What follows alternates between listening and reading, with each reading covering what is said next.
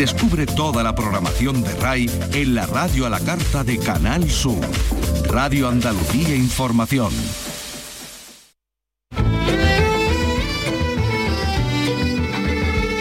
Andalucía es cultura. Con Maite Chacón. Radio Andalucía Información.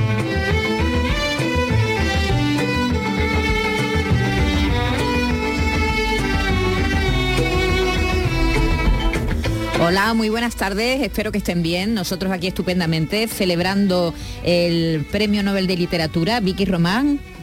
Bueno, que ha sido... Buenas tardes. Hola, buenas tardes, que no era para mí, que ha sido para, pero, para pero bueno, el estábamos, escritor. estábamos pendientes, a la una de la tarde hemos conocido que el noruego eh, John Foss ha sido Fosse, galardonado con el Premio No- Nobel de Literatura. John Fosse, John Foss, él es noruego y conocido sobre todo por sus obras de teatro, ¿verdad, Vicky? Sí, sobre todo como, como dramaturgo, ¿no? Quizás más que como novelista, que es como realmente debutó. Él nació en 1959, como decimos en Noruega. Lo ha reconocido el jurado con este galardón por sus innovadoras obras de teatro y por su prosa que dicen dan voz a lo innombrable. Aunque debutó con una novela, como decía, con Rojo Negro en 1983, él es conocido fundamentalmente por toda esa obra teatral que ha sido traducida a más de 40 idiomas. En concreto al español están traducidas las obras Alguien va a venir, Melancolía, Mañana y Tarde y Trilogía, que en este caso es su novela más emblemática. Se han cumplido los pronósticos esta vez, pues él sí que figuraba muy arriba entre los favoritos junto a Salman Rushdie, junto a Michel Houellebecq, junto a Mirka Kartarescu o su compatriota, el también noruego Karl Ove Nausgaard. Recordamos, la cuantía económica asciende este año a los 11 millones de coronas suecas, que al cambio son algo más de 940.000 euros. Y bueno, y se lleva también la medalla de oro con el grabado del creador del galardón, Alfred Nobel, que podrá lucir en, en su casa. ¿no? Exactamente, que podrá lucir. eh, En el palacio, ¿no? Y en el palacio donde vive. Por eso digo. porque vive. Carlos López, buenas tardes. Hola, buenas tardes, ¿qué tal? No sé tú dónde vives. Yo vivo en Cama City. En Cama City. Bueno, pues el ganador del Nobel de Literatura vive en el Palacio de los Reyes Noruegos. Ahí, ahí un mismo se apartam- va a en llevar un- grabado. Porque al Yo parecer no tengo nada de envidia. Nada, allí al parecer tienen la costumbre de que a las eh, figuras eminentes de su cultura les hacen, hombre, yo no creo Hacen que sea hueco, le dan un en el mismo, ¿no? claro, no creo que sea en el mismo edificio, pero a lo mejor en un aledaño le dan allí Los jardines. eh, en los jardines una casita y vive allí en, el- el recinto del palacio. Pero cuánta presión, ¿no? ¿Cuánta presión por qué? Porque no puede llevar no puede te hacer Claro, fiesta, no puede hacer entrar y salir. barbacoa. Oye, ¿qué, qué has producido hoy? ¿Cuántos Claro. capítulos has hecho, no? No, no, sobre ¿Cuántos has escrito? Este ¿Cuántos no para por su casa. Las Este- fiestas este, en casa. este no está escribiendo nada, ¿no? No está escribiendo nada. Oye, oye, que son las 2 de la mañana y está aquí chunda, chunda este. Bueno, pues eh, eh, eh, vamos a, a- Yo no reconozco Premio no Nobel le- joven, además, Sí, ¿eh? sí, 64 sí, años. 64 años tiene, nació en, en 1959. Yo reconozco que no he leído nada de él y ah, habrá que leerse sobre todo esta novela, ¿no? Trilogía, que está Sí, traducida al español. español, y, y dicen que es su obra más reconocida, ¿no? Más, más reconocida y, y más famosa.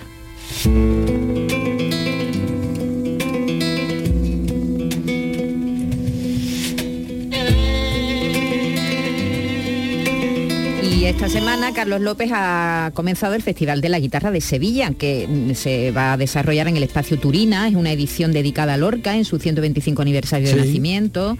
Federico, además de pianista, bueno, Federico fue músico también, ¿no? Federico fue músico también. De hecho, Claro. estuve, he estado hablando con el director del Festival de la Guitarra, con Francisco Bernier, y, y me lo ha confirmado así. O sea, él era pianista, que tocaba de manera bastante aceptable, bastante solvente el piano. Y también era autodidacta con la guitarra, le gustaba mucho la guitarra y bueno, hizo un recopilatorio, el romancero gitano y tal, y hizo un recopilatorio también de, de aquellos cantes, ¿no? que se hacían evidentemente a, a guitarra. Era un enamorado de, de la música popular Del folclore, y ¿no? del folclore, sí, sí. Y bueno, impulsor también del, del concurso de Cantejondo de 1922, bueno, que ya el año pasado se hizo, se cumplió el primer centenario. Muy bien, pues enseguida hablaremos con Francisco Bernier, con el director de este certamen, que además es guitarrista y forma Es- parte de la Eh, programación. forma parte de la programación, de hecho él el próximo martes va a estrenar precisamente una obra en torno a la figura de, de Federico, de Federico García Lorca. Y además me preguntarás, pero Carlos, ¿no te habrás colado en el ensayo? ¿Te, te has colado en el ensayo? Otra vez. Te- te- nos van a hacer la cruz, te lo digo, Sí. ¿eh? No, Sí. Van a decir ¿quién, que, quién son esta gente, los de Andalucía Cultura, fuera, Otra vez. ¿Otra vez? que estaba ensayando. Estaba ensayando, estaba ensayando. Sí, sí, además, bueno, mm, no vamos a desvelar nada, pero cómo toca, ¿eh? Hombre. Y me decía, no, es que te, tengo todavía las manos un poco... Es profesor. aquí en Sevilla, sí. En el conservatorio. En el conservatorio, sí, sí, es profesor. Es catedrático, de hecho. Catedrático de guitarra. De guitarra, sí. Nada más y nada menos. Luego hablaremos con él. ¿eh? Será, será dentro de un momento que eh, Carlos se ha colado en el ensayo y podremos oír también cómo toca, claro. porque Estaba, lo has pillado en fragante con la guitarra. Sí, sí, Me decía, bueno, tengo las manos frías. y que tengo las manos frías, pero... ¿Pero qué? Pero, bueno, con las manos, no, tiene nada que ver a, lo que podamos hacer nosotros con las manos frías. Muy bien. Casi siempre te dejo dormir, porque en ti siempre busco el alivio de mis sueños perdidos, de mis horas de angustia y dolor. Cada vez que te tengo en mi mano, hay tanto en lo que te amo que te hice esta canción. Hemos conocido el palmarés de Alcances, el festival de cine documental que se celebra en Cádiz y que esta edición cumple 55 años. La ganadora de la Caracola Alcances ha sido Sofía de Mamare, Soy hija de mi madre, de Laura García Pérez, un documental intimista en el que la directora se sumerge en su álbum familiar y para que ha contado con su madre y su abuela como protagonistas. No es el primer premio eh, que obtiene este trabajo, ya tuvo una mención especial en el Festival Cinema Joven de Valencia el pasado mes de julio. Vamos a celebrar a Laura García Pérez. Buenas tardes, Laura. Muchísimas gracias por esta presentación, qué guay. Bueno, pues mm, te hemos llamado sobre todo para felicitarte, ¿no? Ya sé que no es tu primer galardón, pero sé que es un trabajo muy especial para ti porque has tirado directamente de tu propia familia, Laura. Sí, eh, Sí, sí, bueno, así es. Es que para mí, para las personas que hemos hecho ese trabajo, eh, concebimos que el documental autobiográfico es clave en el feminismo para entendernos, para hablar sobre nuestra casa, sobre nuestra familia, sobre la salud mental, sobre la intimidad. Y, y son los temas que nos preocupan y pensamos que desde el yo eh, podemos podemos cambiar mucho las cosas ¿no? y que, y que da mucho que da mucho pie a que se generen conversaciones muy interesantes.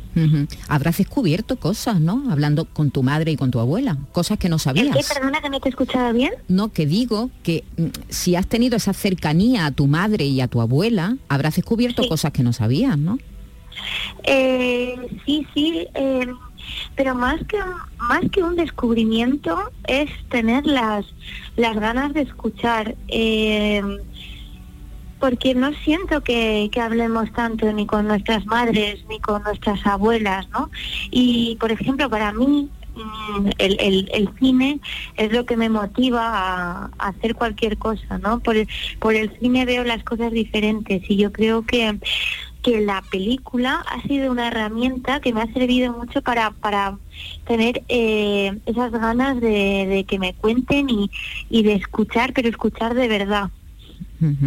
Eh, ¿De dónde surge la idea? ¿Por qué? ¿Por qué has contado esta historia? Pues a ver, la idea en realidad surge porque yo quería hacer un documental sobre mi padre, porque no tengo relación con él desde hace muchos años, ¿no? Y como ya he dicho, yo utilizo el cine como, como herramienta para aproximarme a aquello que duele o al menos aquello a lo que no tengo una respuesta clara, ¿no? A, las preguntas que se me generan.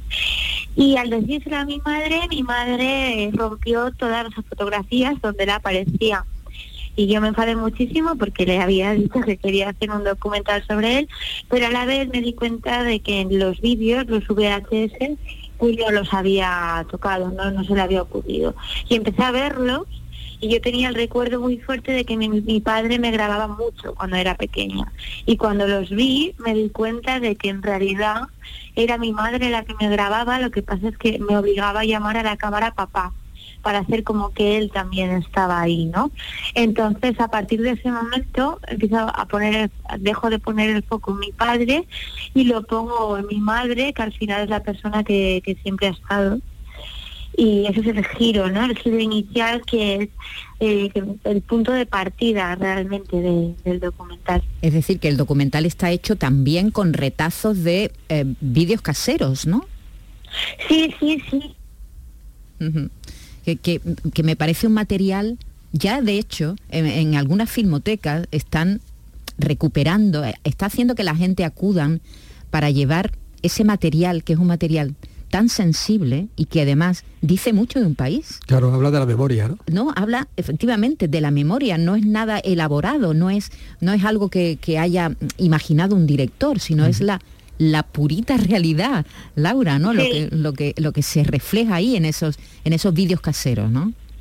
Claro, en esta peli pasa mucho que esos, esas imágenes del pasado para nada nunca estuvieron concebidas para formar parte de esta película, pero hay veces que, que parece que sí, porque hay muchas filmaciones que en realidad se hacían como para enviárselas a mi padre, y entonces nosotros sí que hablábamos como de la película y a veces decíamos corten y a veces hacíamos algún tipo de acting, ¿sabes? No es solo unos vídeos caseros eh, a lo que estamos acostumbradas quizá, que, que son de vídeos, bautizos, comuniones, festividades y demás. También hay un poco de, de vida cotidiana en ellos, pero creo que son un poco diferentes. Bueno, pues estarás contenta, supongo, ¿no? Estoy muy contenta. ¿Qué recorrido tiene ahora? Sé que te han premiado en el Cinema Joven y ahora, ¿qué, pues ¿qué, pasa con un trabajo como este? Pues va a estar en más que no puedo decir. Pero bueno, no sé, esperamos que este premio ayude a, a, que, a, que, a que más festivales estén interesados y, sobre todo estamos interesadas en presentarlo internacionalmente, que eso es algo que aún no, pudimos, no hemos podido hacer y a ver si gracias al premio pues nos da este empujón, ¿no? Muy bien. El documental, además, que está viviendo una época dorada, ¿no? Mm, sí. Laura. Y sobre todo el cine, el cine con mirada femenina, ¿no? En España, ¿no? Sí, también, por supuesto. Bueno, a ver, claro, eh, no sé, chico, como siempre he tenido esta fascinación por el cine de no ficción y encima si es una, una mirada eh, desde, una directora pues más, quizá no me doy cuenta, porque aparte de, de de ser realizadora también eh, genero contenido sobre otras cineastas y demás. Pero bueno, sí, ¿no? Se están haciendo muchas películas sobre mujeres reflexionando sobre su vida y, y, me parece algo que, que realmente puede cambiar las cosas, ¿no? A ver si es verdad. Mucha gente se puede sentir identificada. Em, bueno, se está, se está cambiando, ¿no? Hasta lentamente, pero yo creo que, ya se ha, dado, se ha dado el primer paso y el segundo. Y desde luego en la industria cinematográfica mm. eh, en los últimos tiempos se ha avanzado. Es verdad que queda mucho, pero se ha avanzado muchísimo. Queda, un mundo, pero... Queda, sí, pero se, se ha comenzado. Gracias a cineastas jóvenes como tú, Laura, y, jóvenes y, y las maduras que empezaron pues sí, poco a poco se va, se va equilibrando la balanza de, la audiovisual entre hombres y mujeres, que era un, clamor, ¿no? Que, las mujeres no tuvieran presencia, no pudieran contar sus propias historias. A eso vamos, eso, queremos y eso defendemos, ¿no? muy bien. Que, pase. Pues enhorabuena por este premio que te han dado aquí en Cádiz, en esta tierra tan, tan bonita. Un abrazo. Por pues cierto, ¿tú eres, ¿tú eres, valenciana, Laura? Yo soy de Alcoy. De Alcoy, perfecto. Sí, pero vivo en Valencia. Muy bien. Laura, enhorabuena. Mm. Laura García Pérez, directora de, la película que ha ganado el largometraje documental En Alcance. Soy la madre de, soy la hija de mi madre. Un abrazo y muchas gracias. Enhorabuena. Muchísimas gracias. Adiós, adiós. Poniendo la mano en el corazón, quisiera decirte al de son que tú eres mi vida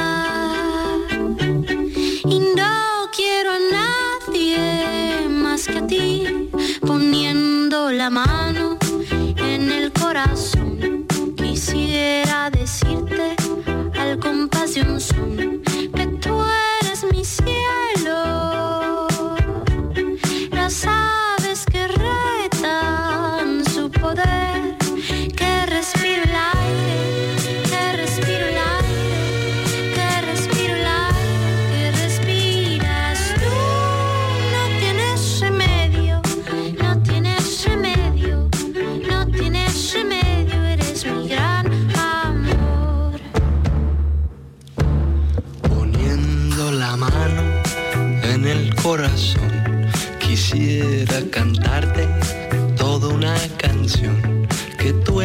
eres mi cielo,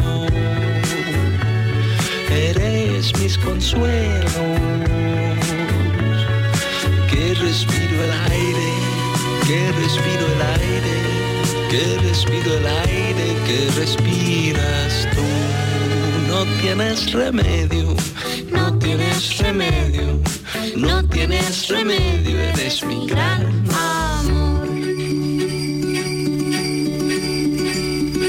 Amor de mis amores, sangre de mi alma.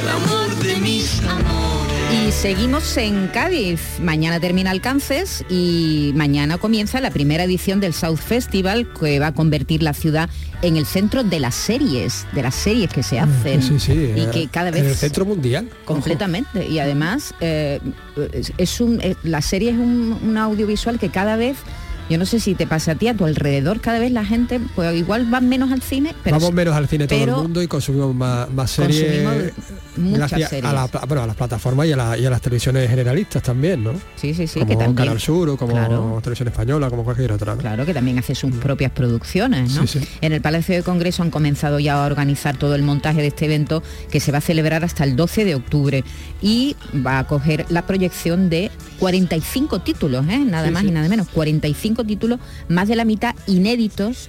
Así que vamos a hablar con Igor Ibeas, que es director de programación del festival. Hola Igor, buenas tardes. Hola, buenas tardes, Maite, ¿cómo estáis? Muy bien, aquí expectantes, porque estamos hablando de un, de un festival de serie muy importante que es el primero que se celebra, ¿no? Aquí desde luego en nuestro país es el primero del que tenemos noticias. Igor. Efectivamente, es la primera, la primera edición del festival eh, y la verdad es que es un festival diferente porque no hay muchos festivales de series en España como el nuestro ninguno y internacionalmente muy poquitos, o sea que es una experiencia nueva y innovadora a la vez.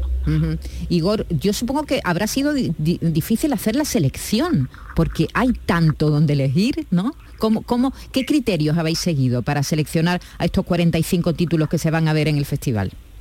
Eh, es complicado porque como bien dices hay, hay mucho producto. También es verdad que eh, nuestra primera limitación era que fueran inéditos, es decir- que aún no hubiesen tenido este estreno en España.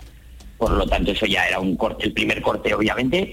Tuvimos una, una inscripción masiva, para ser sorprendentemente para ser nuestra primera edición, de todos los continentes, y a partir de ahí, pues mucho visionado y luego también conjugar la selección puramente por calidad y por adecuación al festival, con también, siendo primera edición, buscar series que, que por su cast, por su equipo creativo, pues pudieran tener un impacto importante y pudieran ofrecer unas alfombras rojas interesantes también para que el público de Cádiz vea también eh, y, perciba un poco ese, ese mundo del glamour de las, de las series, ¿no? ¿y cómo está la producción en Andalucía? Pues Andalucía está muy muy bien. Nosotros no hemos hecho como tal una diferenciación de, Andalu- de Andalucía con, con, con porque somos un festival internacional, por lo tanto tenemos producciones abiertas de todos los lados.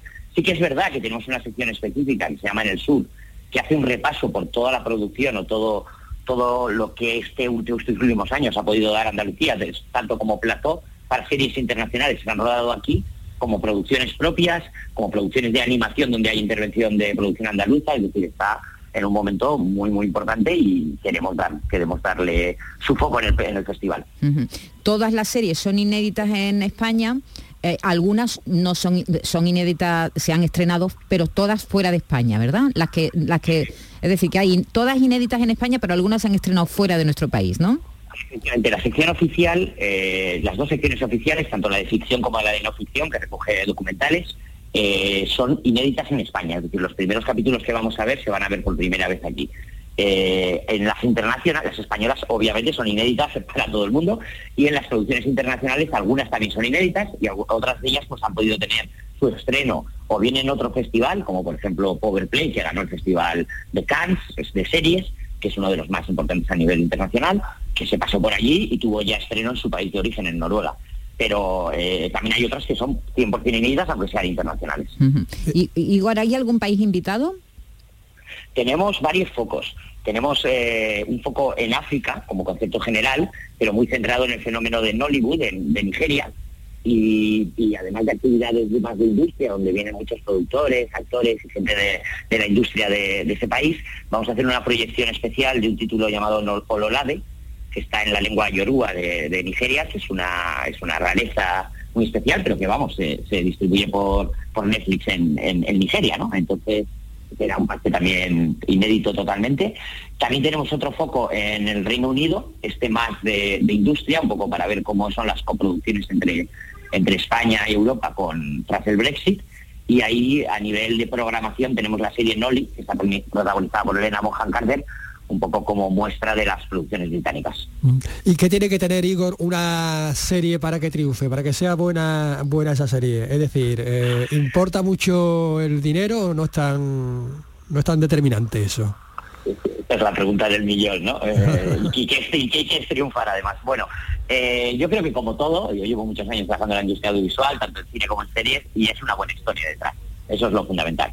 A partir de ahí, obviamente, la, producción y su, la calidad de producción eh, son importantes, el nivel de cast, la capacidad de los directores, porque en series hablamos más de directores que de un propio director, no son, los capítulos sean de di- diferentes directores, pero vamos, básicamente es tener una buena historia que contar y contarla bien. Al final creo que no hay un- un- una, una receta única para, para el éxito. También es verdad que hoy en día la capacidad de exposición que tenga cada serie es importante. No es lo mismo una serie que se pueda ver en un Netflix o en una plataforma o que se vea eh, pues distribuida solo a través de internet. Es decir, la capacidad que tengamos hoy en día de poder hacer que esas series se vean eh, también marca mucho su éxito. Bueno, estaremos pendientes, Igor, porque ahí vamos a ver muchas novedades. Hay que decir que la alfombra roja es de lujo. Va a pasar por allí Luis Tosar, José Coronado, Adriana Ozores, Antonio Resines, María Galeana, Petra Martínez o Alex García. Es decir, Joaquín que son... Reyes, sí, sí, Joaquín gente. Reyes. Eh, que ya, yo sí. es que soy muy mayor, pero Sí, yo sí. recuerdo cuando la- los actores de cine no hacían televisión, porque decían eso Sí, era como era como, algo- eh, como un- una cosa de como de Sí, sí, segunda, como de catego- segunda como categoría, de segunda categoría sí. no no no yo yo soy actor de cine o yo soy actor de teatro yo serie de televisión no hago pero O esa- solo la BBC, ¿no? Que era como algo al margen ya, ¿no? bueno, la BBC me pongo de rodillas, claro. Claro. Pero, pero es verdad que, que hace mu- mucho tiempo ya que esa barrera se ha diluido y que ya todo el mundo mm, hace buenos, buenos productos, que es lo que quiere hacer todo el mundo, ¿no? Bu- contar buenas historias, ¿no, Igor? Totalmente. O sea, hoy en día yo creo que esa línea ya no existe. Entre, hablamos de producciones, hablamos de, de producciones de calidad y da igual que sean para que se vean en casa, en formato, en formato largo, en capitular de series, o que sean productos de, como una película, ¿no? Y, y yo creo que está bien que, que no nos limitemos y porque al final la calidad la encontramos en cualquier tipo de producción. Es decir, eh, también el teatro era solo prestigio, es decir, eh, yo creo que esas líneas se han borrado por completo y como muestra un poco lo que traemos aquí, ¿no? Que, que son actores que antes llamaríamos de cine y que son las cabezas de, de grandes producciones de, de series. Pues muy bien, a, a ver, hay que estar pendientes sobre todo para a ver qué es lo que vemos, que es Claro. una de las grandes dudas que se ¿Alguna, tiene. alguna recomendación Claro. por ahí? Porque ya has mencionado la de la de Nigeria, ¿no? Esta pregunta, bueno, esa, esa es una rareza que yo al que pueda verla, la verdad, eh, se, lo, se lo recomiendo, pero no me, no me gusta como director de programación recomendar, porque parece que todos son como mis pequeños hijos, ¿no? Y si digo uno, no, no puedo decir el otro, pero para que no, para que no se nos enfaden las producciones nacionales, eh, sí que hay una cosa que además fue una de las primeras series que pudimos confirmar para el festival, que se llama Power Play, que es una serie noruega que ganó el premio a la mejor, a la mejor serie en este festival de, eh, de Cannes que mencionaba antes y que para mí es una absoluta joya. Eh, es, una, es una serie maravillosa, nos vienen tanto la creadora como, como la actriz principal de la serie y, y a mí particularmente me gusta mucho, quizás eh, no es tan glamurosa, llamativa, ¿no? porque es noruega y, y no tiene esas caras tan conocidas, pero ah, seguro que el que entre a verla no, no va a salir defraudado. Bueno, de, la- de series nórdicas estamos ya, eh, hay, hay un catálogo en las plataformas Enorme. Sí. enormes, muchas de ellas con una calidad... Recomiendo eh, la arquitecta. de- la arquitecta, sí, la he visto, es Maravillosa. maravillosa y además una, una distopía muy cercana, Pero ¿verdad? muy- pero muy, muy Pero cercana. real, ¿eh? Muy real. Muy real. Es muy bestia. Es muy bestia porque le cuenta una historia tremenda, pero la verdad es que te ponen los pelos de Pero punta. estamos ahí, estamos a la Pero puerta de la estamos- esquina de eso. Estamos muy cerca. Eh, ahí, si te digo que mi hija está pagando mil euros por una habitación compartida en Dublín, te das cuenta de que eh, habitación, no una casa compartida en Dublín, una mm, hacer casas, que es lo que plantea arquitecta en arquitect en, en el en el, en el Sí, garaje, los en garajes, en los garajes de los, de los edificios, de los los garajes edificios. abandonados además. sea, es, es alucinante, una serie, una serie estupenda. Bueno, pues mm, que tengáis mucha suerte, que tengáis mucho éxito y que Gracias. vengan muchas, muchas ediciones nuevas. Un abrazo y muchas gracias por atendernos. Gracias a vosotros Igor. Ibeas es director de programación de este festival que bueno que está ya a punto de arrancar en Cádiz y una de las historias que se van a contar en el festival es tremenda. Comenzó el 13 de enero del año 2019, es una historia real. Cuando un niño de dos años cayó a un pozo de 71 metros de profundidad en Totalán, en Málaga. Seguro que todo el mundo recuerda qué pasó y los días tremendos que se pasaron hasta que pasó lo que pasó, hasta que se produjo el rescate ya del cuerpo sin vida. De, Aquellos mineros que, que vinieron Sí, de, sí, de. Asturias Aquel- incluso. y aquel pues, seguimiento, ¿verdad? que se hizo de los mediático. Sí, Mm. sí, los medios de comunicación pendientes todo el tiempo de lo que pasaba, esa angustia que se vivió en este país. Bueno, pues Hernán Zin es director y es una, ha hecho una serie con, además participada por, por nuestra casa, por Canal Sur Radio y Televisión. Hernán Zin, buenas tardes. Buenas tardes, Maite. Encantado de saludarte. Igualmente, Hernán, cuéntanos, eh, bueno, todo el mundo sabe el desenlace, es una historia real, hay, es verdad que dentro de la serie hay mucho, mucha serie documental basada en hechos reales. Eh, ¿cómo, cómo tuviste la idea de, de rodar esto y esta historia tan tremenda? ¿Cómo fue el rodaje? Cuéntanos. Bueno, en primer lugar, el objetivo era un poco, como se dijeron tantas cosas injustas hacia la familia y no se valoró el esfuerzo que hizo tanta gente de manera anónima, de manera sin esperar nada a cambio, yo creo que había que hacer, justicia. Y la serie es muy respetuosa, a diferencia de otros del género, es una- muy respetuosa con las víctimas, les dimos la palabra y ellos se entregaron también, así que ahí el público va a poder ver el drama de esos padres eh, de tener a su hijo bajo bajo tierra. Y después los miles de personas, sobre todo Andalucía, que se acercaron ahí con un frío que hacía terrible en aquella época en Málaga, a estar en la montaña horas y horas creando inventos, buscando la forma, la solidaridad de todo el mundo. La verdad que yo lo llamo que fue un thriller humanitario, una carrera contra el reloj, pero que muestra lo mejor de la condición humana y que había que mostrarlo, no como se mostró en su momento, que las teles públicas, cerradas públicas, estés bien, pero os acordáis que en, en muchas antenas, cadenas privadas había estos todólogos que decían barbaridades, un niño no entra por un pozo, eh, gente que no, no entiendo, se tendría que disculpar, el poeta que se hacía bromas de internet, era hora de hacer justicia y de, de poner las cosas en su sitio, ¿no? Porque qué, qué- qué difícil es no caer en el amarillismo, ¿no? Con una historia tan sensible como esta, ¿no? Bueno, tengo mucha práctica.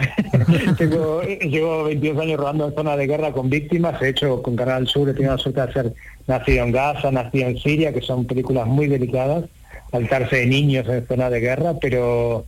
Nacido, es nacido bastante en Gaza es muy bestia también, ¿eh? Sí, sí, nacido en Gaza es un... Es muy bestia también, ¿eh? Muchas gracias. Eh, eh, no, es mucho más fácil lo que piensa, es solo dejar que ellos hablen y ser solo un amplificador, sin ponerle opinión, sin ponerle amarillismo, sin ponerle matices, es solo escuchar y amplificar, porque esta gente tiene voz y tiene las ideas muy claras, como los padres de June. Entonces, es mucho más fácil eh, ser, ser honesto en la vida, aunque se tarda más tiempo en llegar a donde quiera llegar, que, que ir a por el rating o por la audiencia y hacer cosas como lo que se hicieron en cadenas privadas, no la vuestra, por supuesto, pero hicieron cosas yo revisando el archivo digo, ¿cómo fueron capaces de decir estas barbaridades? Pobres padres, pobre toda la gente que estuvo ahí jugándose la vida, qué injusta, que, que, que fácil es estar en un estudio y decir tonterías eh, de gente que está a miles de kilómetros eh, jugándose la vida para rescatar a un niño. Eh, Hernán, has contado además con la familia, ¿no? Eh, ¿Qué, qué, qué te dijo la familia cuando le planteaste la posibilidad de hacer esta, esta serie? Bueno, se había acercado mucha gente antes, obviamente, porque Eso fue una historia muy, muy, muy que, que salió en todo el mundo, en el New York Times, en, en, se vivió en directo en todo el planeta también. Y bueno, que ya las habíamos ofrecido antes, pero yo le dije, mira, mira mis películas en Netflix, en Canal Sur, yo solo no voy a hacer preguntas, me vais a contar lo que me queráis contar. Y estoy aquí para ser vuestro amplificador y, y ahí es cuando hubo un clic emocional y, así fue la entrevista, digo, contadme lo que queráis, porque uno lo que no busca es reabrir heridas. Esta gente tiene un trauma terrible, también es gente admirable, pues perdí un hijo primero antes que Julen. Y después de perder a Julen de una manera tan trágica y tan pública, tuvieron el valor de tener una niña. Y me parece un ejemplo también de resiliencia. Como los bomberos, como la Guardia Civil, cómo se coordinaron todos los gobiernos centrales, autonómicos, digamos, todo funcionó de maravilla. Lo que se rompieron eran las máquinas y tuvieron la mala suerte de que justo el terreno de Intotalán es tremendamente duro, porque 100 kilómetros más abajo y ese niño salía con vida, pero ese terreno en Totalán, la cuarcica, todo lo que había ahí, fue realmente una desgracia y bueno, pero había que, hay, eh, yo le dije, contadme lo que queráis, yo no vengo aquí a removeros heridas. Y es, en muchas películas que he hecho de víctimas de la versión como alma de guerra o, víctimas de la guerra, siempre es lo mismo, es habla lo que tú quieras, no quieres, quieres ayudarla, no quieres eh, causarle dolor, ¿no? Hernán, estamos deseando ver el, el, documental, sabemos por tu trabajo, bueno, cómo lo haces, eh, has recibido pues reconocimientos en todo, en todo el mundo, premio eh, Platino, premio Forqué, premios Iris, premio del jurado del Festival de Al Jazeera, nominaciones a los Goya, nominaciones a los Grammys Latinos, es un hombre con una trayectoria impresionante. ¿Sigues trabajando con John Sistiaga, por cierto, Hernán? No, con John lo dejé en 2014, no. En, en 14, no, ¿no? Ter, ter, terminó el programa que nos íbamos a la guerra ahí, y que el uh -huh. Canal Plus, que fue... Sí. No, llevo ya haciendo documentales, sobre todo en Andalucía, que sí, ya soy sí. casi hijo adoptivo de Andalucía, ahí con la claqueta, con Olmo Figueredo, que lo hacemos muy bien, y me siento muy acogido, y de hecho eh, yo creo que la gente de Andalucía tiene que valorar el esfuerzo que está haciendo por llevar tecnología, cine, moda a la región. Se está convirtiendo realmente en una región muy pujante y este festival de series, que me parece un acierto maravilloso, es otro ejemplo de cómo público y privado están trabajando para que la región sea un referente tanto en lo audiovisual, en lo tecnológico, en lo gastronómico. Enhorabuena, enhorabuena por el gran esfuerzo y trabajo colectivo de tanta gente que, que, está, ahora vienen los Grammy latinos que van a, sí, sí, sí. van a Sevilla, ¿no? Que es un éxito, están en Las Vegas. -huh. Bueno, creo que la gente de Andalucía tiene que estar muy orgullosa de, de, todo lo que está haciendo su gobierno y su parte privada, la empresa y tanta gente a pie, para que la región sea luzca en el mundo y vaya mucha gente. Por cierto, Olmo también presenta, Olmo Figueredo y La Claqueta presentan el documental, fantástico documental de la checua secuestrada en Perú, ¿verdad? Sí, maravilloso trabajo sí, con José trabajo estupendo sí. trabajo, sí. Pues, muy pues bueno, muy bueno. Eh, enhorabuena a todos, de verdad, eh, tiene mucho interés este, este, sí. este festival, muchísimo interés, mm. sobre todo porque cada es verdad que las personas vemos muchas series, eh, nos gustan que nos prescriban, que nos digan qué vemos ahora cuando terminamos de ver una, los ¿no? prescriptores, esa, esa que palabra, se ha puesto ahora de moda, ahora, sí. ese palabra nuevo. Y, y no sé, Hernán, te deseamos suerte y un abrazo muy grande. Gracias a vosotros siempre por acogerme con tanto cariño. Estoy saliendo a Cádiz, así que soy una persona feliz. Anda, que eh, muy feliz. gracias. a disfrutar. Chao, Muchas chao. gracias. Uno, uno, dos, Andalucía, dígame. Mire, camino de Totalán, en el campo se pega un niño en un posto. No se retire, señora. Estoy pidiendo el aviso. Un momento, vale, un momento. Por favor, mucha prisa, por favor. Hace 20 minutos, por lo menos, que se ha llamado por teléfono. ¿Dónde mierda estáis? Están avisados todos los operativos, ¿Avisado? señora. ¿Pero avisado? ¿Pero quién viene? No hay nadie por el camino, no hay absolutamente nadie. No hay derecho. Estaba mi marido llorando, arrascando, eh, cavando lo que es el suelo y le pregunté qué había pasado y me dijo que mi hijo se había caído por ahí. Nuestra cara cuando nos llegó la primera foto de la mano en el pozo fue de sorpresa y, y de asombro total. ¿Cómo es posible que un niño haya caído por este hueco? Cualquier rescatador se mueve por protocolo.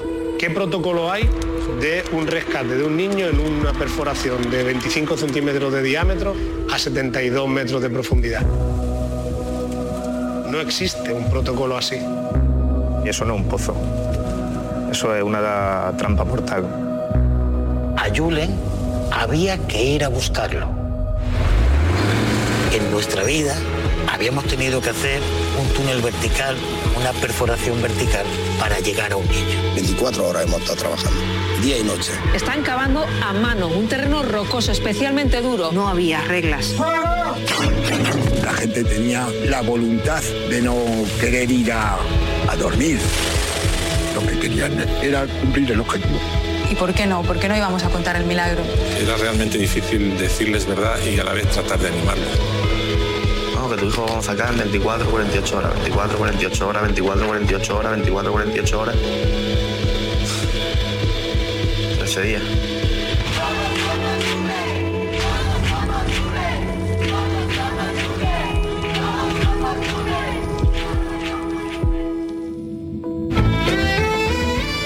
En Radio Andalucía Información, Andalucía es cultura, con Maite Chacón.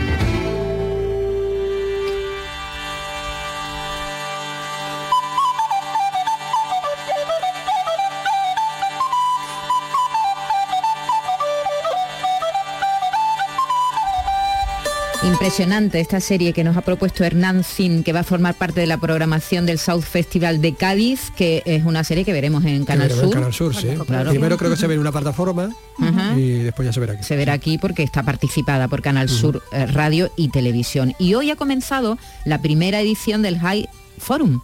Sevilla. Es una extensión del High Festival que mm, en el año 2020 recibió el premio eh, Princesa de Asturias de Comunicación, que tiene su sede, aunque tiene muchas subsedes, otras subsedes, tiene su sede en Segovia. eh, y Javi Moreno, Javier Moreno estaba allí esta- hoy con ellos. He ido a escuchar hablar de limones, de cítricos. Eh, ¿Te lo puedes creer, Maite? Porque de qué se va a hablar en el High Porque en el? High Forum se está hablando de la transformación de las ciudades. Pensadores, arquitectos, periodistas. Todo lo que transforma una ciudad, el paisajismo, lo- los jardines, los cítricos, en una ciudad como Sevilla, con tantos naranjo. naranjos, la naranja amarga, también se va a hablar de, de las naranjas amargas, pues han venido dos expertos a hablar de, de cítricos, coleccionistas de cítricos. Uno de ellos... Pero el- coleccionista de semillas de, de cítricos. de árboles, del árbol, de ah, árboles, de árboles, primero desde el punto de vista ornamental, empezó en el siglo XVI la familia Medici, ha estado Lorenzo, el príncipe Lorenzo de Medici actual ha estado aquí en Sevilla, en el. Salón del Almirante del, del Alcázar con Vicente Todoli. Vicente Todoli fue el, el conservador jefe del Instituto Valenciano de las Artes eh, Modernas, el del IBAN, de la Tate Modern de, de Londres. Mm, se fue a su pueblo en Palmera, un pueblo de Valencia, porque mm, estaba viendo que se iban a cometer unas aberraciones urbanísticas. Se quitó del primer plano del, del- como gestor cultural y se fue y montó un, un huerto de cítricos para conservar cítricos para evitar aberraciones urbanísticas.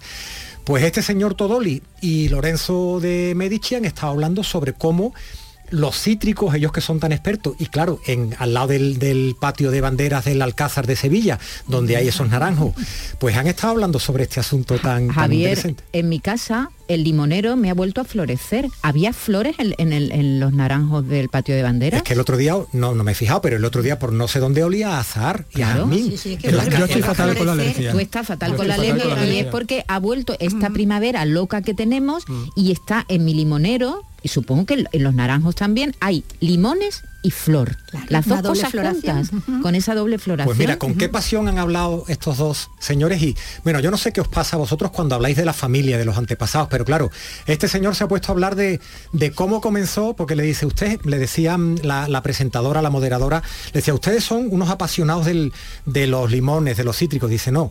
Mira lo que decía Lorenzo de Medici. Nosotros que te- en, en esta familia tenemos el bicho del coleccionismo desde hace un montón de tiempo. En mi familia hemos todos nacido con el bicho del coleccionismo, desde el primer Medici hasta el último, que soy yo. Han coleccionado de todo, eh, muebles, joyas, estatuas, eh, objetos antiguos, objetos nuevos, hasta, hasta 1540, cuando Cosimo I se interesa por los cítricos. Realmente no fue él que empezó la colección, fue su mujer que se llamaba Leonor Álvarez de Toledo, que creo que es un apellido que por aquí conocéis bastante bien, tenía nostalgia de los lugares de su infancia que eran Nápoles. Leonor Álvarez de Toledo, la, la mujer, la esposa de Cosimo I en 1540. En Florencia no había, no había cítricos y ella se los trajo de Nápoles, que en aquella época pertenecía a España. Bueno, se ponen a conversar los, se ponen a conversar los dos, ¿no? Y se pone a conversar con este señor que te, que te digo, y bueno, salen, salen cosas como, como con, con Vicente Todoli, salen cosas como estas, ¿no? Cosimo tuvo un gran disgusto porque él era tan orgulloso de, de ser el duca de Toscana y de Florencia que quería que se crearan una limón, un citro, un limón, un citrón, un agrume típicamente toscano, típicamente fiorentino. Hicieron varios insertos y salió una cosa horrorosa que llamaron el eh, bizarro. Bizzarro, bizarría. Ah, bizarría. Bizarría, bizarría. Sí, el bizarría realmente hay, gente que le parece eh, feo, pero a ellos les parecía bellísimo, porque era un espécimen. Todo lo que era grotesco, todo lo que era raro, eh, pertenecía a los gabinetes de curiosidades y era objeto de coleccionismo, igual que el arte. Entonces, por ejemplo, pues, si alguien quería congraciarse con Cosimo I, o le regalaba arte o le regalaba cítricos. Le llevabas un árbol, ¿no? Y claro, Sofía Barroso, la gestora cultural, es la que los ha presentado, eh, ha recordado también cómo el limón forma parte de muchas obras pictóricas de arte, ¿no? Como, como algo que tiene que ver con la sutileza, con la, con la exquisitez. Bueno, hablando de cítricos y de limones en un encuentro de la categoría y del nivel del High Forum, que por cierto nos han anunciado que el 14 y 16 de marzo vuelve a Sevilla. Ah, sí, Se va a celebrar una nueva edición y al final es una forma de juntar a pensadores, intelectuales, arquitectos, gente de muchas disciplinas para hablar, pues en este caso, de cómo se transforma las ciudades. Muy Anda, que llamarse... lo- ¿Cómo te llamas tú? Yo, Lorenzo de Lorenzo de Medici. Medici. Eso es fuerte, Fíjate, ¿eh? No es lo mismo que llamarse Javier Moreno, ¿eh? Pues yo puedo decir Moreni. Tiene, tiene su Oye, relación me has traído el olor a azahar aquí al estudio ahora mismo. Pues Mira, me alegro. Mañana me, voy otra vez al Alcázar, que es un, siempre Qué una bien. visita que merece la pena, ¿no? Qué lujo, gracias Javier Hasta Moreno. luego. Moreni, Moreni, ¿eh? Moreni, a partir de ahora Moreni. De Moreni, de Moreni, de Moreni, de Moreni. Javi de Moreni, di Moreni. Vicky, hoy tenemos una fiesta, una fiesta además de una editorial andaluza, sevillana, sí, con que- muchos premios. con muchos premios que va a dar también, aparte de los que ya ha recibido, ¿no? Por otra parte, y que bueno, está de celebración, decimos, su década ya como referente nacional del libro infantil y, y juvenil. Estamos hablando de Babi Dibu, esta editorial, como decimos, andaluza, fundada en el 2013 y que bueno, pues luego va a celebrar este aniversario con una gala, la segunda edición además también de, de sus premios Babi Dibu, una gala en el Teatro Alameda, en Sevilla, con la asistencia de la consejera de Educación, Patricia del Pozo, que va a presentar nuestra compañera Toñi Moreno, y en el que, bueno, uno de los premiados va a ser el programa La Banda, eh, el programa que emite Canal Sur Televisión. Así que, bueno, pues son muchos los, los premiados, los que están de enhorabuena esta tarde en esta gala. Muy bien, estupendo. Y el Festival de la Guitarra de Sevilla ofrece hasta el próximo 24 de octubre recitales con todas las caras de la guitarra, desde la barroca a la flamenca, con un punto de partida en común, homenajear a Federico García Lorca y Carlos López te has vuelto a colar en el ensayo. Sí, en el ensayo del, del director Francisco Bernier.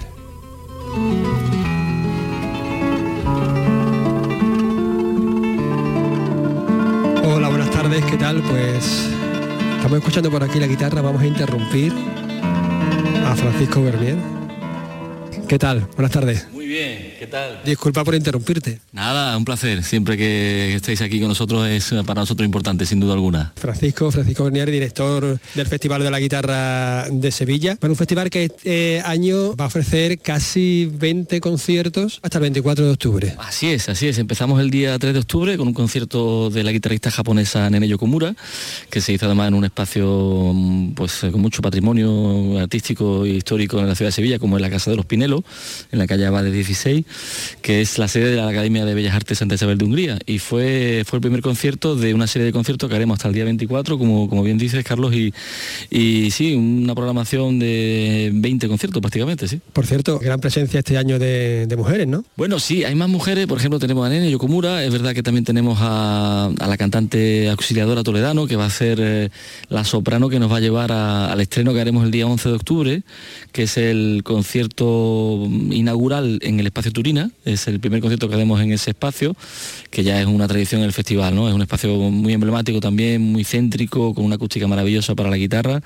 Y haremos con ella, con Auxiliadora Toledano, que es una soprano cordobesa afincada en Madrid, haremos el estreno de la obra de David el Puerto, que es una obra dedicada, eh, como esta edición además lo es, al poeta Federico García Lorca, nuestro probablemente nuestro poeta más universal, y es una obra que lleva el título de Cuerdas del Viento, basada en los poemas del Cantejondo de, de Lorca, y que se hará el estreno mundial con el cuarteto también de guitarras de Andalucía, que está formado por Javier Riva, Antonio Duro, David Martínez y un servidor junto con Auxiliadora Toledano. Claro, porque este año lo dedicáis, digamos, a Federico García Lorca, esta figura también muy ligada a la guitarra, ¿no? Sin duda, yo creo que era, era justo eh, que desde el Festival de la Guitarra de Sevilla, además aprovechando el 125 aniversario de su nacimiento, que aunque suena lejano, porque piensa uno ya 125 años del nacimiento de Lorca, eh, no deja de ser uno de los poetas eh, y de las personas de mayor actualidad, yo diría, ¿no?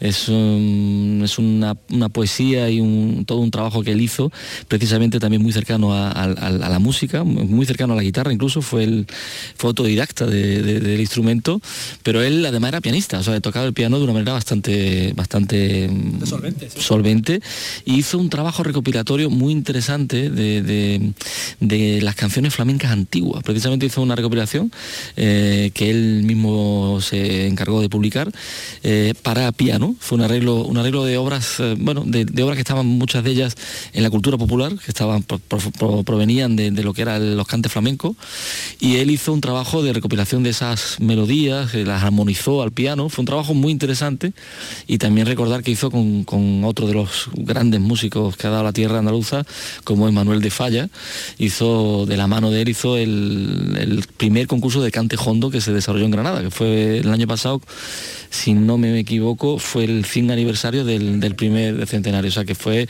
un poeta muy vinculado a la música y también muy especial a la guitarra. Esa guitarra flamenca que también, por supuesto, nunca abandonáis en el Festival de Guitarra de Sevilla, aunque eh, ofrecéis conciertos de guitarra clásica, de guitarra barroca. Sí, efectivamente. Nosotros este año hemos querido seguir precisamente un, un hilo dramatúrgico muy ligado a lo que ya de por sí presentaba Lorca, ¿no? En su poesía y en su enfoque eh, vital. Y es eh, conjugar, digamos, el arte popular y con el arte que se dice más culto, ¿no? Entonces, en este caso, hemos querido hacer una programación diferente a otros años, que es el tener a dos artistas en el escenario, cada uno en una parte, pero que generan ese tipo de diálogo entre dos tipos de guitarra, como en la clásica, como en la guitarra flamenca, ese tipo de sinergias que hay entre ambas guitarras, eh, históricamente como de actualidad, y eh, proponerlo además con un elenco de, artistas de, yo diría, de, primer nivel mundial, ¿no? como puede ser en el mundo de la guitarra flamenca Dani de Morón, como puede ser Daniel Casares,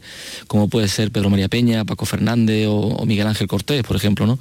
Y también el mundo del clásico, también guitarristas también de gran renombre internacional, como Marco Tamayo, como también Fran Halas, como Paul Cesarchik, John Griffiths de, Australia, o el cuarteto de guitarra de Andalucía, en fin, yo creo que es una programación que ha querido jugar con eso, con la dedicatoria Lorca y jugar con su manera y la dramaturgia que él proponía también en su propia obra. ¿no? Además estrenáis, si no me equivoco, algún, algún disco lo estrenáis también dentro del festival. Sí, hacemos, hacemos varias presentaciones de discos, concretamente hacemos eh, tres de ellas. Una de ellas precisamente es con John Griffiths, que hace un trabajo sobre uno de los vihuelistas más importantes del repertorio español, como es eh, Enríquez de Valderrábano, y es el disco lleva por título Silva de Sirenas, que fue su obra más importante dedicada a la vihuela, y él hace un trabajo de grabación y también un trabajo musicológico muy importante que nos presentará en una charla conferencia junto con un concierto que va acompañando a esta charla, pero también presentamos a Ocra, que es una obra del, también de un compositor andaluz, que José María Sánchez Verdú, que es un compositor contemporáneo que tiene también una gran fama internacional y que él vendrá también a exponer un disco que, hemos hecho, este disco es para guitarra, eh, es un disco que lleva pues dedicado íntegramente un monográfico de la obra suya para guitarra, que la ha hecho Giuseppe Menuti, un guitarrista italiano también que pasó por, por la ciudad de Sevilla, por el conservatorio, y que vendrá a presentarnos con una charla conferencia igual que, que, anteriormente con, con- con su exposición también musical y con lo que, lo que representa también el disco.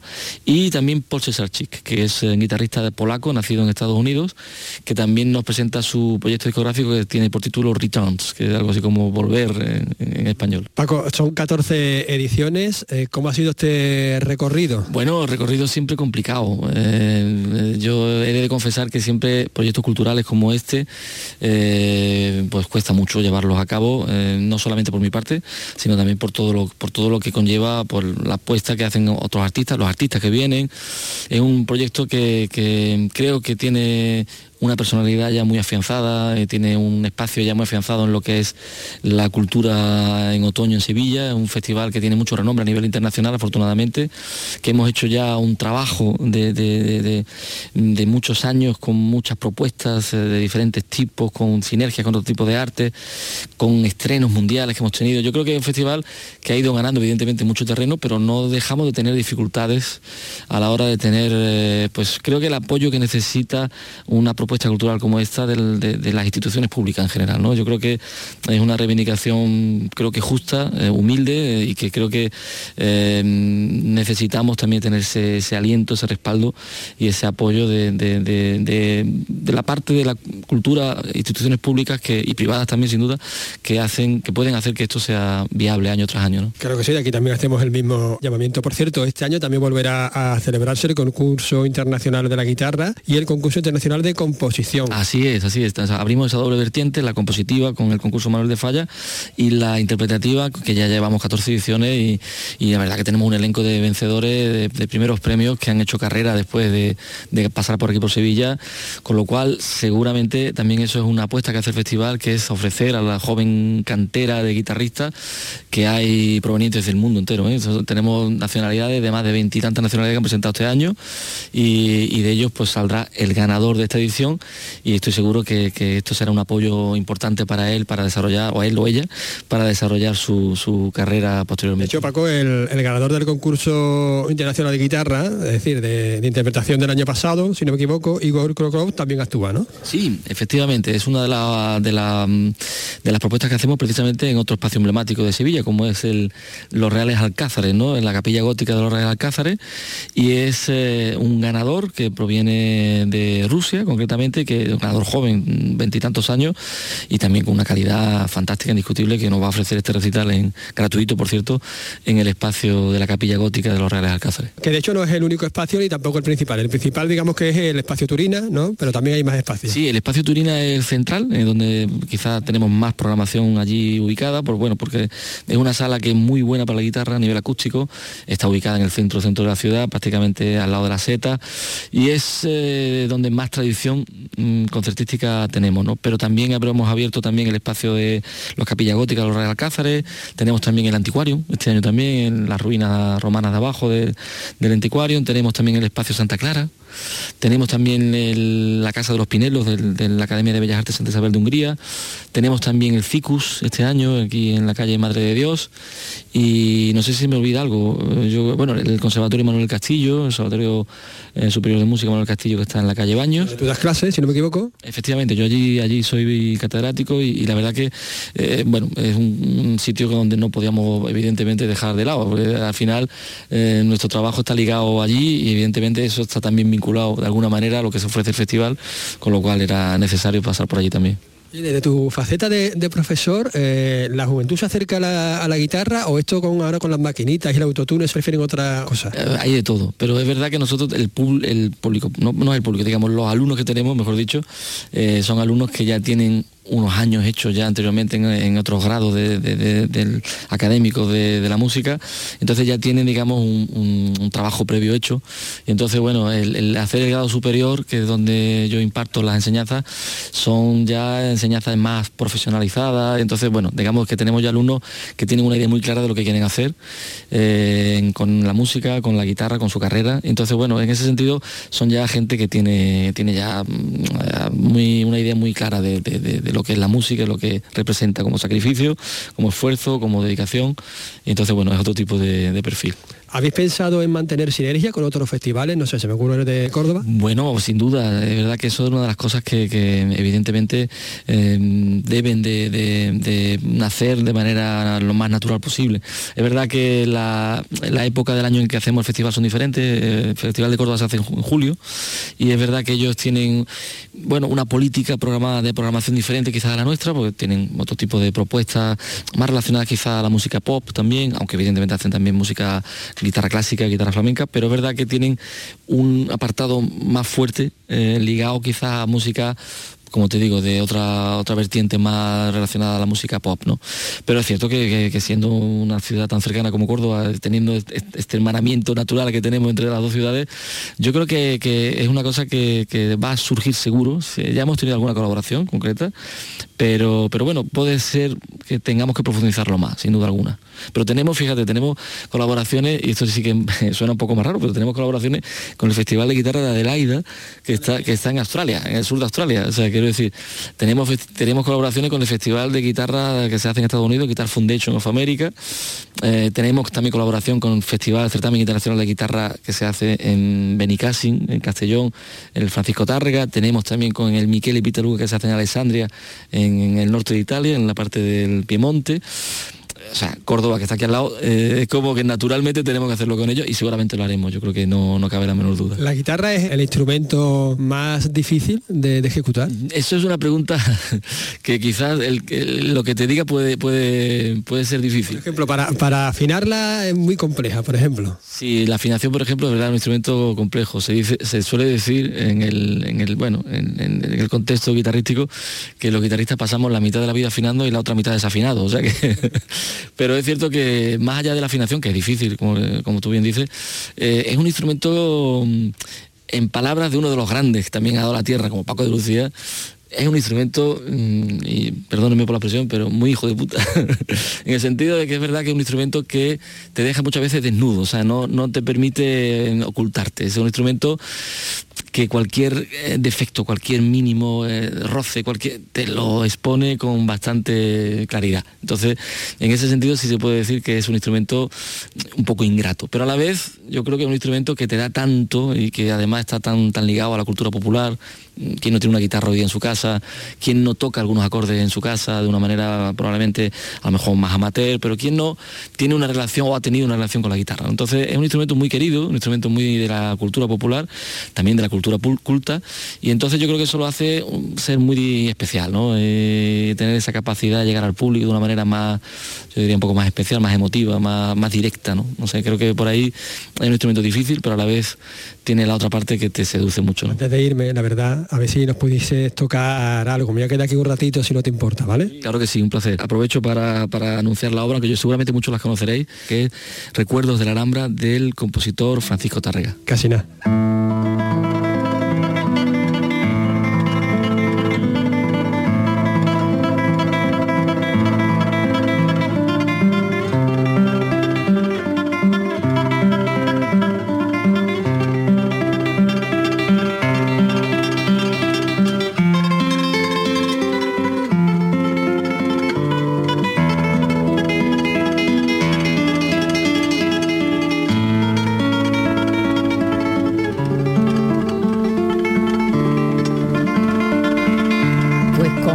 Francisco Bernier a la guitarra les dejamos, ha sido, es un lujo tenerlo. Qué aquí maravilla, sí, en- sí, absolutamente. En directo, Francisco Bernier, maestro de la guitarra. Un abrazo. Mañana más, a la misma hora. Manuel Hernández hasta al, al mando de la técnica, Raimundo Angosto la producción, Vicky Román, hasta mañana. Hasta mañana. Carlos. Gracias. Hasta luego. Adiós.